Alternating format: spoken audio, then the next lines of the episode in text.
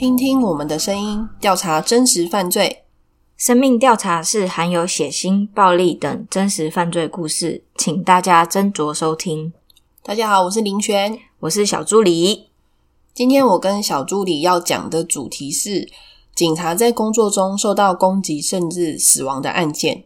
人民保姆保护我们，可是他们只能靠自身的训练、经验，甚至装备去保护自己。可往往发生意外，就是那么一瞬间。今天让林璇跟小助理一起陪伴你们吧。好了，废话不多说，让我们开始吧。那今天小助理先来开始讲第一个。好的，今天带大家来到二零一五年一月七号的法国巴黎，《查理周刊》总部发生了恐怖攻击。《查理周刊》是本以揶揄、幽默、嘲讽时政和人物而闻名的。它的版面啊，还有色彩是有点鲜艳漫画风的那种报刊。嗯，你有脑子有那种有形有有。大概有个印象，时常批评法国政府、当今社会还有宗教、军方领袖还有极右派的问题。它的存在是传达一种一个重要讯息，就是法国即使是不能说的也可以说。它创立于一九六零年，它的名字叫切腹，就是切腹。对对对，就是日文的那种切腹，切腹自杀的那个切腹。对对对，切腹。，OK，然后直到一九六九年，切腹决定以每周发行，所以改名为《切腹周刊》。隔年十一月，法国前总统夏尔·戴高乐去世，《切腹周刊》在当月的初刊的内容中讽刺戴高乐，遭到禁止发行。发行的团队决定改名《查理周刊》，重新发行。团队之所以选择这个名字，是暗藏了讽刺夏尔·戴高乐的意思。夏尔的英文跟查理发音有点像，因为我的英文不好，所以发音又怪怪的。怕林璇还有大家纠正我，还是不要说好了。大概就是哦，所以他是从切腹改成查理。对切腹查理周刊然后之所以会改叫查理，是因为跟戴高乐夏尔这个英文字嗯，音蛮像的，所以改成诶不是英文诶、是法文，哦，法文，法文有点像，所以改名为查理杂志。，OK，查理周刊啦，而周刊完全没有广告收入，也没有足够的订户维持营运。一九八一年宣告停刊，直到一九九二年，密特朗总统任内，查理周刊又开始东山再起，继续以各式禁忌，或是从极右派到天主教人士，再到伊斯兰教长老，都曾把他们告上法庭。在伊斯兰教世界，可说是恶名昭彰。查理周刊被定位成左派媒体，不过他们除了右派政治人物，到左派也毫不留情。那为什么在二零一五年会发生恐怖攻击呢？林轩，你觉得是什么原因？你说二零几年？一五年二零一五年，其实也蛮近的，对，二零一五年是宗教的关系吗？嗯，没错哦，就是因为宗教关系。嗯那我继续故事哦。我们先来到四年前，也就是二零一一年的十一月二号，周刊位于第二十区的办公室遭到汽油弹纵火，以及网站被骇客入侵。而遇袭的原因是因为杂志把特刊更名为“沙里亚”，“沙里亚”这个词是伊斯兰教法的法语，然后就它命名为《沙里亚周刊》，就是其中一个小副刊的意思。嗯其中一个单元，并将伊斯兰教先知穆罕默德列为总编辑，就可能他的里面的人物。虽然《查理周刊》曾遭到以反歧视法告上法院跟攻击入侵，但仍然不怕持续的刊登备受争议的穆罕默德漫画。在那次之后啊，二零一五年的一月七号，法国发生近半世纪最严重的恐怖攻击事件，你有印象吗？我其实好像没有什么印好象，像没什么印象，还是台湾在那之前好像很少播一些外国的报道啊，篇幅好像都不大、欸。还是因为应该是就是嗯，台湾伊斯兰教的对啊，就是台湾很少会比较比较少，所以对嗯针对这个新闻比较少。好像是开始看 YouTube 之后才会看一些国外的。对啊，对对对对。这天，巴黎市区的上午，有两名黑衣蒙面男子手持 AK 四十七徒步枪以及火箭筒进入他们认为是编辑办公室的地点，但办公室其实是在一年前已搬到较隐秘别区的办公室。他们发现走错地方后，开枪击碎办公室的玻璃门，逼迫员工说出正确的地址。他们来到新的办公室之后，先向大厅的两名维修工人开枪，打死其中的一个人。嗯，只是维修工人哦。随后挟持漫画家 Coco 作为人质，逼他打开办公室的门。嗯 Coco 试图误导他们走到别的楼层，带他们来到三楼，但其实编辑室办公室是在二楼。嗯但他们却在楼梯间遇到一名人士，并威胁他讲出详细的地点，让他们找到了编辑对编辑的办办公室。公室，他们直接闯入办公室，当时办公室正在开每周的例行会议。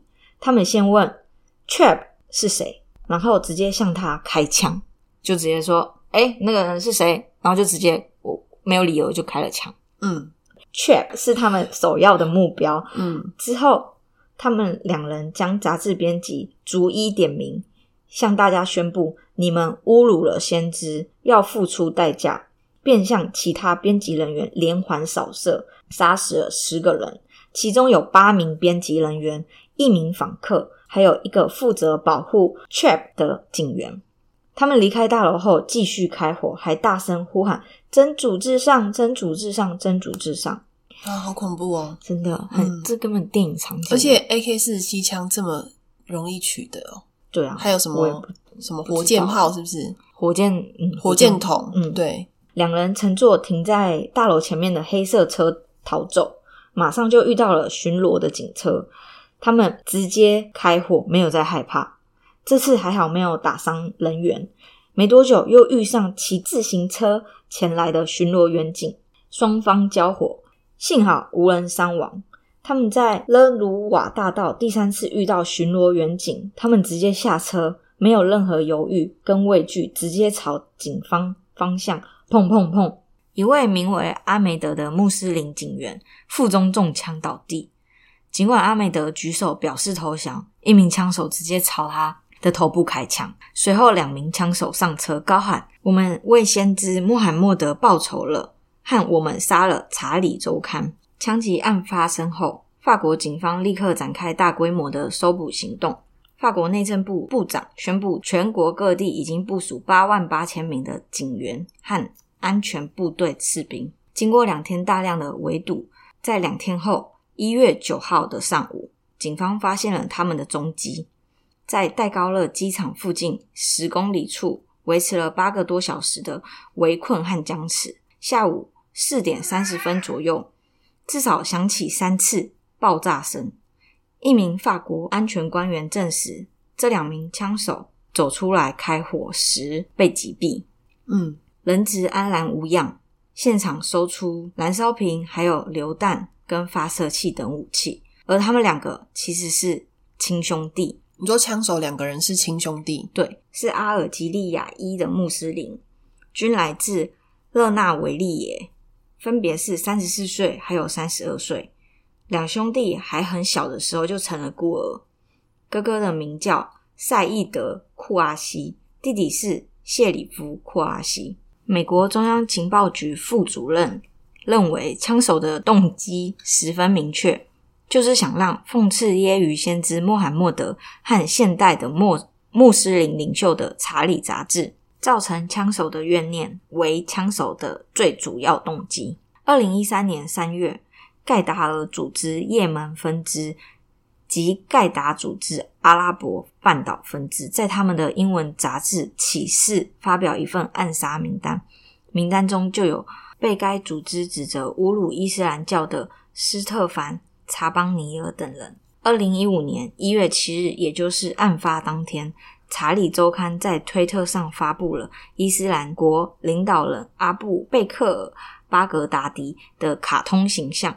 这也是《查理周刊》在大屠杀前的最后一则推推文。这次恐怖攻击导致了十二死十一伤，遇难者包括两名警员和多位周刊工作人员，以及周刊最知名的漫画家们。枪击事件后，法国总统府等降半旗为遇难者致哀，宣布八日为全国哀悼日，呼吁民众在中午时分为遇难者默哀追思。并要求全法国连续三天降半旗致哀。法国立即的反应使全国上下团结一致。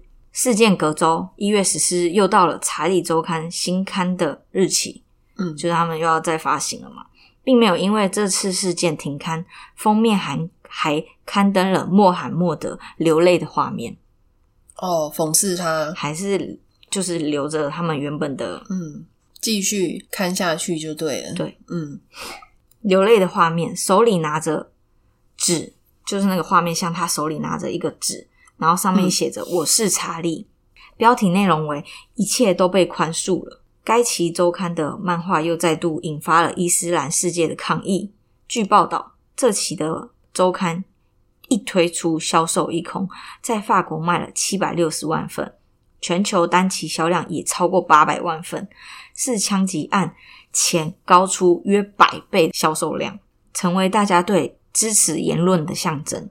法国各地，包括首都巴黎以及多个城市，都举行了集会游行，纪念在枪击攻击中丧命的所有人。有七十万人参与，并高举“我是查理”等布条，还有标语。群众们高举着反对种族歧视、团结“我是查理”的布条，以谴责袭击事件，拒绝暴力。表达对言论自由的支持，以及对恐怖攻击的谴责。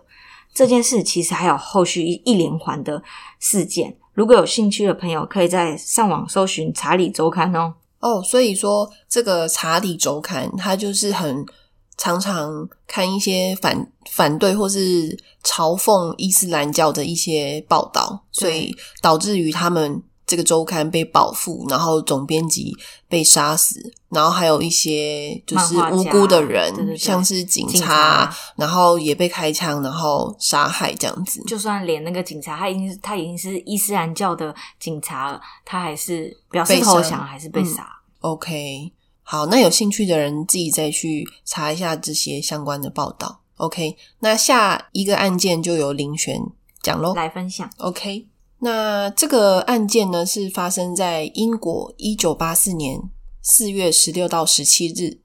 十六日晚上，英国苏格兰场，也就是伦敦警务处总部呢，他接到通知，将会有一群利比亚民族解放阵线抵达詹姆士广场进行示威抗议。这也是恐怖攻击吗？呃，不是。那我为了怕有些听众呢听不太清楚说，哎，利比亚国家是在哪边？那我简单说一下，利比亚就是位在北非的阿拉伯国家，它是跟埃及还有苏丹等国家相邻。嗯，那这群七十五人来抗议，他们都是来自于利比亚民族。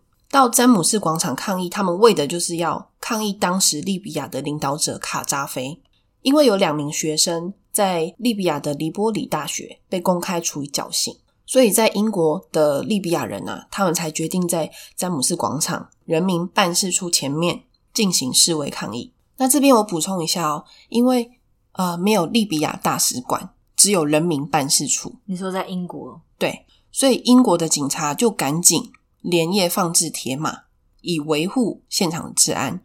英国警方呢，其实他们有接到线报，他们呃线报是说人民办事处内有枪，而且非常有可能他们会对着抗议的群众开火。但是英国警方似乎觉得没有这么严重。十七日这一天，还是派了大约有三十名的英国警察到现场维持秩序，但没有请抗议的利比亚人离开，还是让他们继续在那边抗议就对了。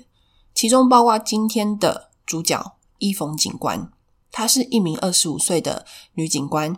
那我们回到现场，这些抗议的利比亚人啊，他们也怕被认出来，所以他们都戴着面具，努力维持现场秩序的伊冯，还有其他的同事、其他的警官，看着现场呢，就是呃越来越针锋相对。早上十点十八分的时候，人民办事处的两扇窗户，有人用冲锋枪向反对利比亚领导者卡扎菲的群众开火了。结果子弹打穿了背对人民办事处的伊冯警官的横膈膜、肝脏以及胆囊，还有十一名示威的民众也受到伤害。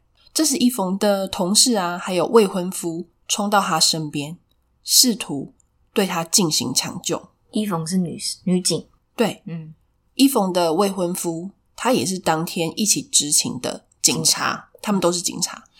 当时身受重伤的伊冯呢，还对着大家说保持冷静，但之后伊冯呢就昏迷了，然后被送到医院。据说在把伊冯呢抬上医院的那个推车的时候，子弹还从他的制服内掉了下来。在医院进行抢救的伊冯呢，最后因为重伤不治，回天乏术。这一年，伊冯才二十五岁哦。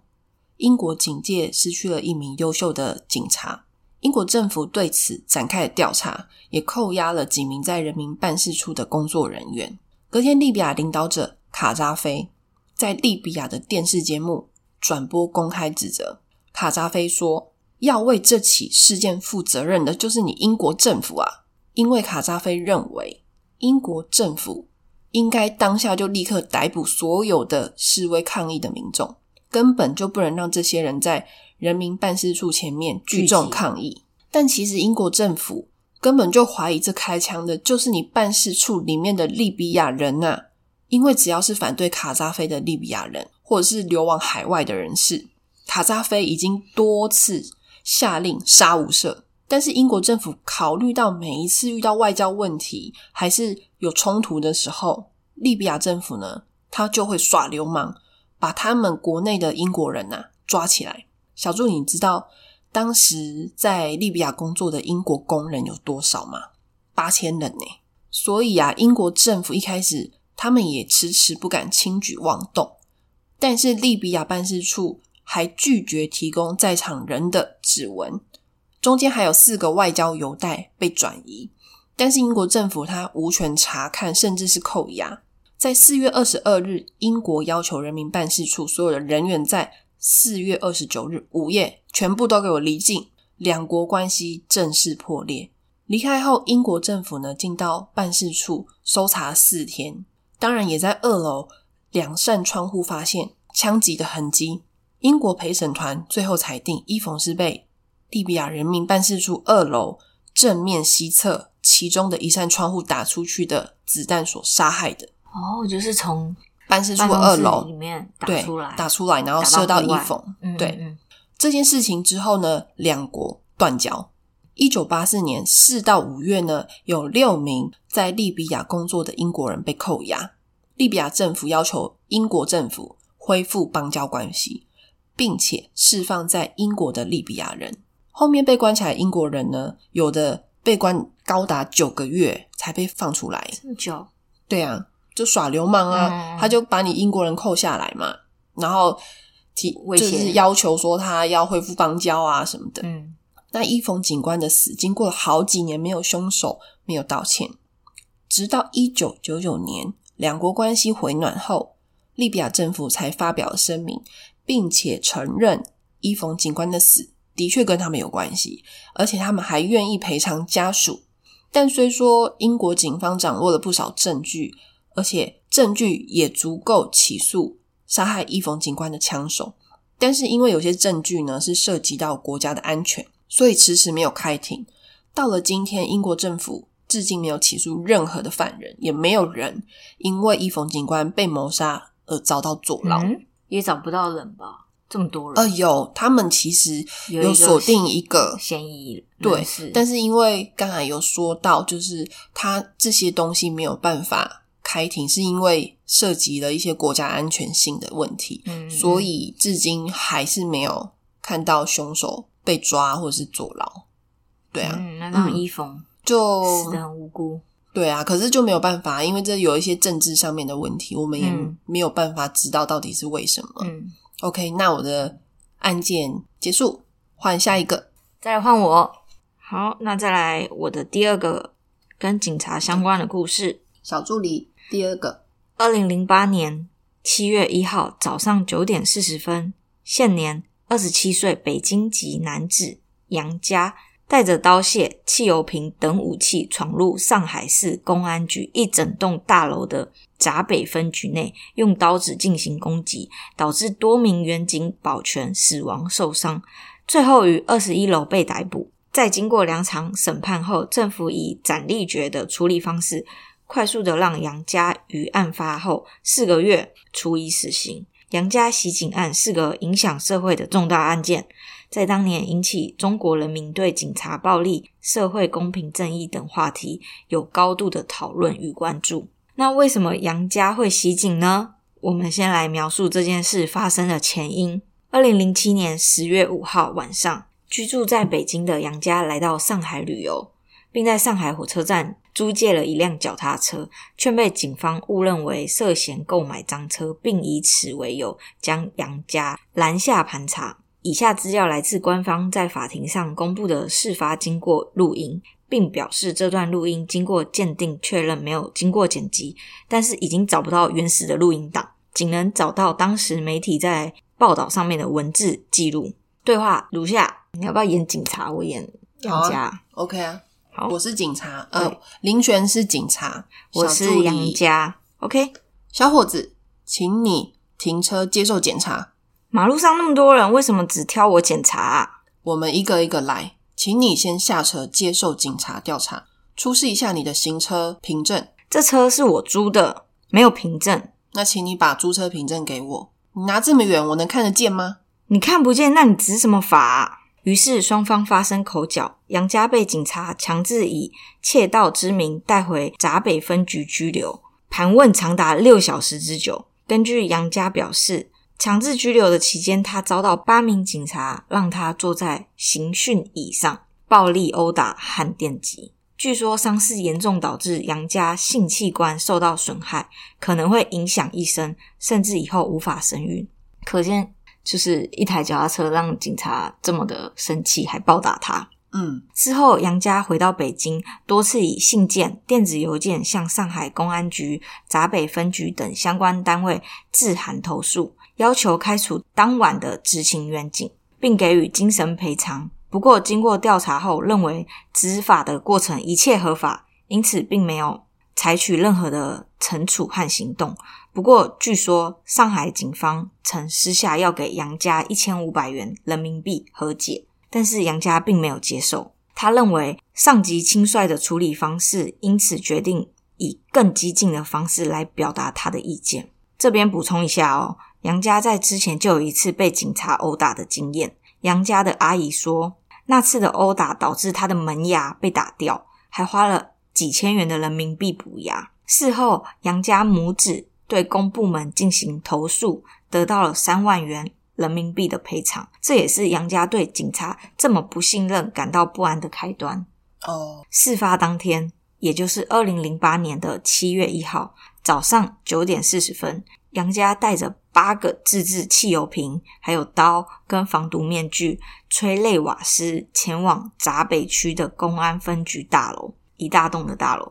嗯，他先在天目西路处。的警车停车场投掷了两个汽油瓶，但是并没有燃烧。又在公安分局大楼正门西侧的花圃再丢了五个汽油弹，引起了大火。借机支开大楼的保全前往灭火，趁机进入大楼。嗯，杨家进入大楼后，先在大厅与值班室的警卫对警卫先用刀柄把留守的保全人员敲晕。嗯，在大厅走道和值班处。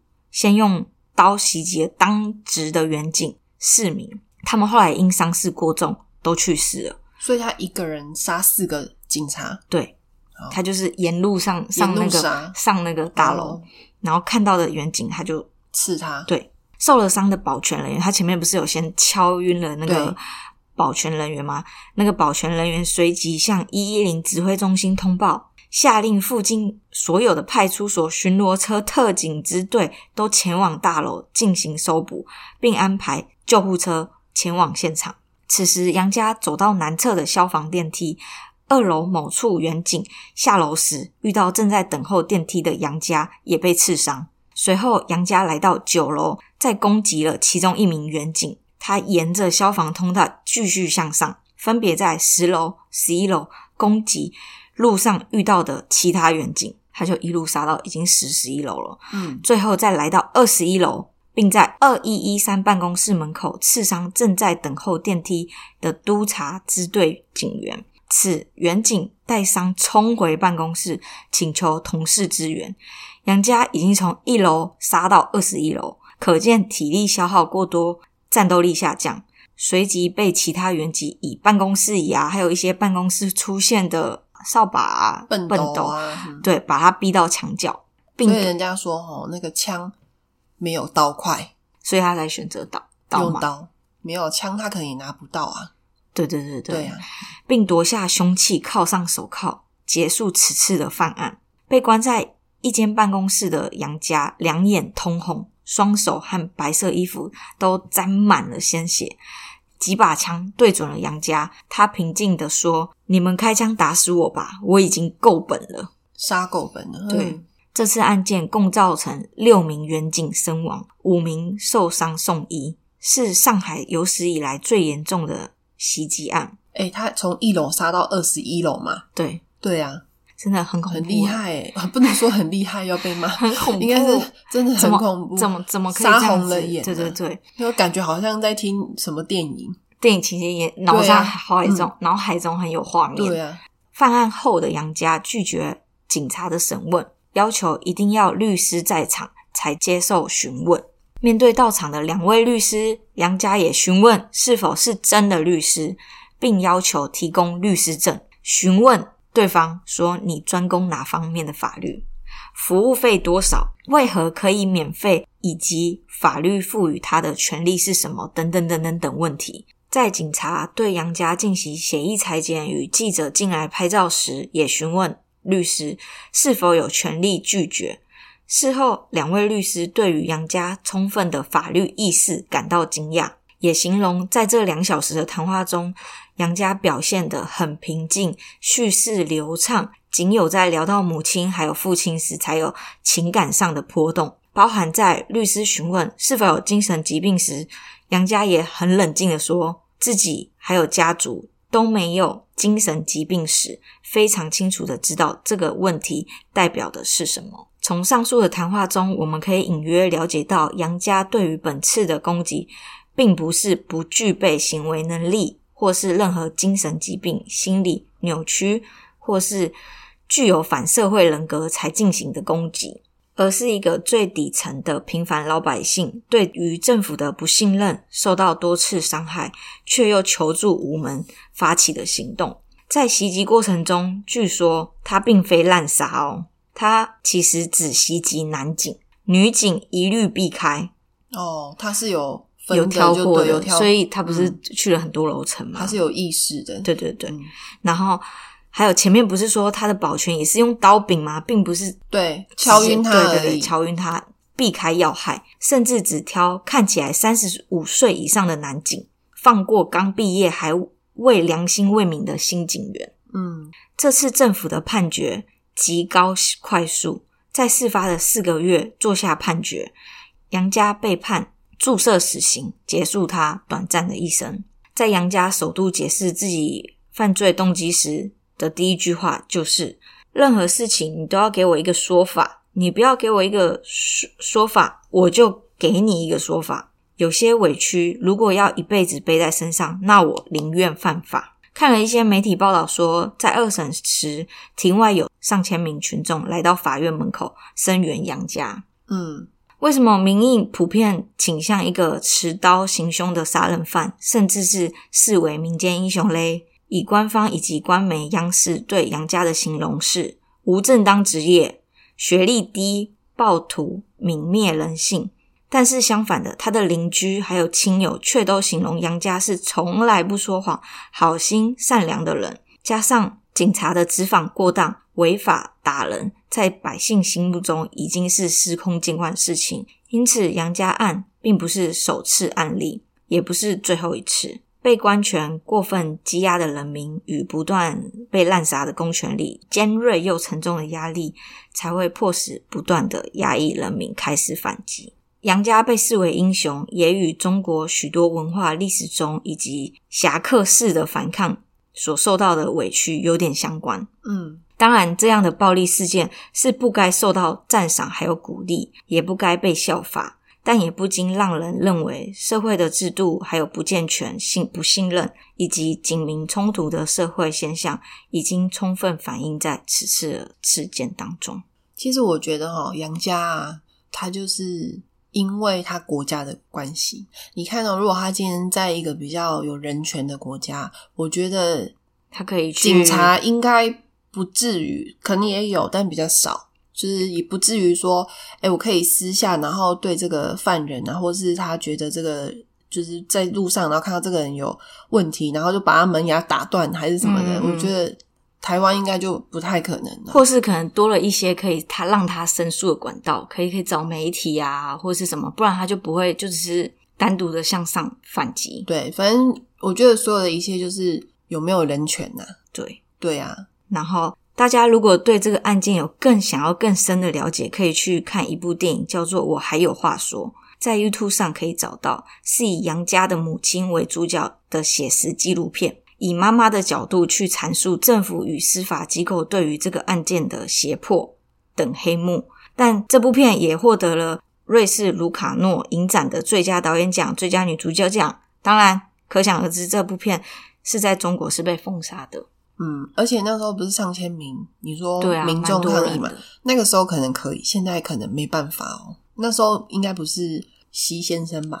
我也不清楚诶，这是在二零零八年，二零零八年哦，所以是十二年、十四年前，好那应该不欸，是哦，是不是今年是第？因为感觉席先生不可能让这个群众就是是大规模抗议啊什么的，感觉一定是被压下来，好吧？有点沉重哎、这对，个有点今天都有点沉重。他他杀害那些警察，就是好像固然是不对的，但是他也是有他自己、嗯想要表达，想要以前反抗，对啊，以前遭受到不平等待遇那种，就是不知道从哪里去申诉啊，所以造成他这个结果。嗯，那再换林璇的第二个故事，林璇的第二起案件发生在意大利首都罗马，时间是二零一九年七月二十六日的清晨。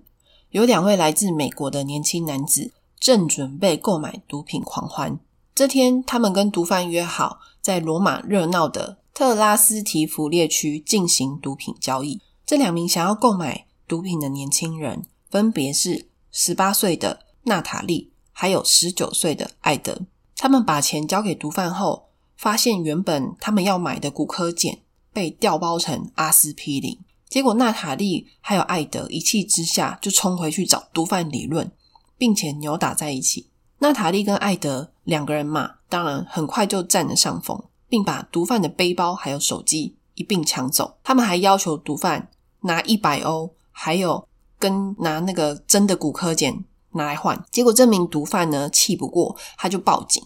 毒贩就跟警察说，他自己被外国的观光客给勒索了。于是，三十五岁的雷加是国家宪兵队副队长。雷加与同事呢穿便衣就出动逮人。到了毒贩跟两名年轻小伙子约好的交货地点之后，娜塔莉跟艾德他拿出事先藏好的刀子，刺向雷加十一刀。雷加警察呢当场就不治身亡。本来以为只是一起单纯的诈骗事件跟毒品纠纷，演变成警察被当街砍死的凶杀案。那这个意大利副队长被当街砍死的这个新闻，让整个宪兵队甚至是整个意大利都愤怒到了极点。隔天立马在罗马的高级酒店逮捕了这两名床下滔天大祸的美国年轻人。美国嫌犯娜塔莉说，他突然冲上来。他说的那个他就是雷加警察。嗯，娜塔莉说啊，他又穿着便服，我以为是贩毒的帮派要来寻仇的，而且我也听不懂意大利文啊，并不是故意的。而且谁会知道警察长这个样子？这边娜塔莉的意思就是雷加看起来并不像警察，嗯，但是意大利警察对于这样的说法根本不买单，因为他们是拒捕就算了。还向雷加刺了十一刀、欸，嗯，目的很明显，就是要置他于死。对，就是想要让他死嘛。而且更让人难过的是，雷加他才刚度完蜜月旅行哦，嗯，谁知道马上就遇到死劫，让新婚妻子痛彻心扉。两名闯祸的美国游客被捕，隔天呢，就有那个杂志啊刊登出他们被呃拍到他们眼睛被布给蒙住。嗯然后头低低的坐在警局里面，于是警方，意大利警方就被怀疑说：“哎，你们是不是有虐待犯人呐、还是有不当审讯的嫌疑。两名美国游客的家人也说，他们没有得到他们应该有的权益，让家属非常担心。意大利政府就说啦，蒙面这件事情，就是蒙着眼睛的这件事情，他觉得非常的遗憾，也下令要全面就责。结果，意大利内政部长说啊，我们就是要反绑蒙面嫌犯，你们有什么意见吗？你们大家最好搞清楚，整起唯一的受害者就是那名殉职的副队长，他是为了治安任务而牺牲的，而杀死他的两名凶手就应该被关到死。听完这些。